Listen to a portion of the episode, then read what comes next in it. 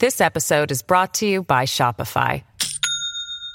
Do you have a point of sale system you can trust, or is it a real POS? You need Shopify for retail. From accepting payments to managing inventory, Shopify POS has everything you need to sell in person.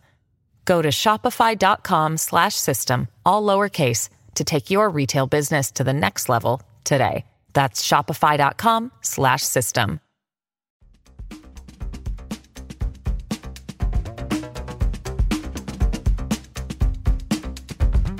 Las cinco noticias del día. A continuación te presentamos las noticias más importantes de este lunes 11 de julio del 2022. Gobierno demandará a la EEH por 15 mil millones de lempiras por daños y perjuicios. El gerente interino de la Empresa Nacional de Energía Eléctrica NE, Eric Tejada, reveló este lunes que el gobierno de Honduras prepara una demanda contra la empresa Energía Honduras, EEH, por aproximadamente 15 mil millones de lempiras por daños y perjuicios. Ese contrato es un desastre. La misma presidenta Xiomara Castro lo ha declarado lesivo para el país y justamente el objetivo del contrato era la reducción de pérdidas y más bien hubo un aumento.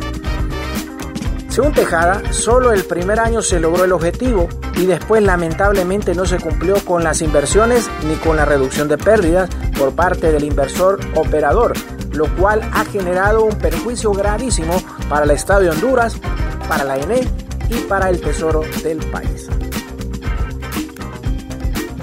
Más del 73% de los hondureños son pobres según el INE.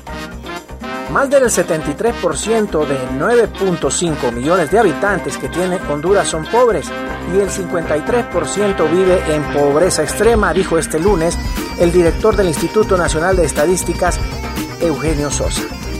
Además, la fuerza laboral del país pasa a los 4 millones de personas, de las que cerca de 350 mil están eh, desempleadas y 2.5 millones se encuentran subempleadas visibles, o sea, personas que trabajan menos de 40 horas y desean trabajar más, indicó Sosa durante un evento conmemorativo al Día Mundial de la Población.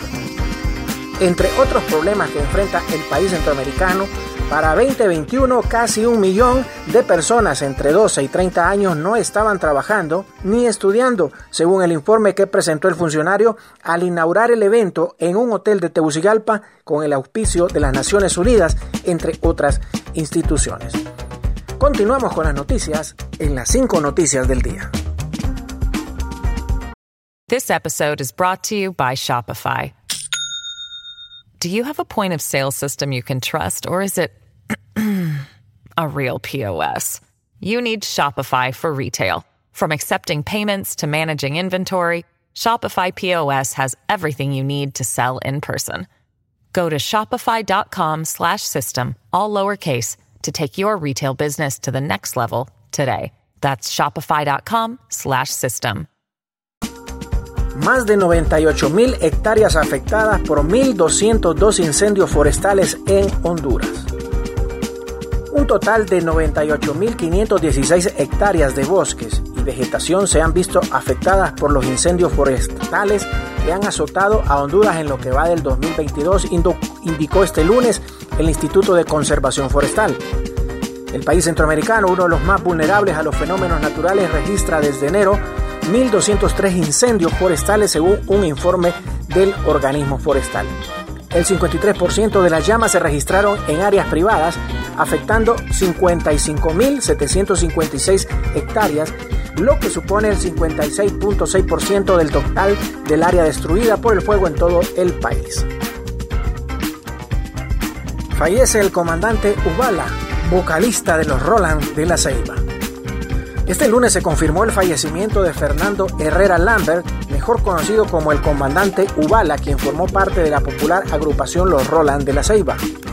El comandante Ubala era la voz principal de los Roland, mismo que se encargó de poner a bailar a muchos hondureños y extranjeros. Se conoció que el vocalista de los Roland se encontraba en un estado desmejorado de salud hasta que este lunes 11 de julio informaron sobre su deceso. Confirmado el regreso de Teófimo López. El boxeador hondureño Teófimo López hará su regreso al cuadrilátero ante el mexicano Pedro Campa, según lo anunció su promotora. El catracho es campeón de peso ligero en su retorno, peleará en la división de peso welter junior 140 libras el próximo sábado 13 de agosto en Las Vegas, Estados Unidos. Gracias por tu atención. Las cinco noticias del día te invita a estar atento a su próximo boletín informativo.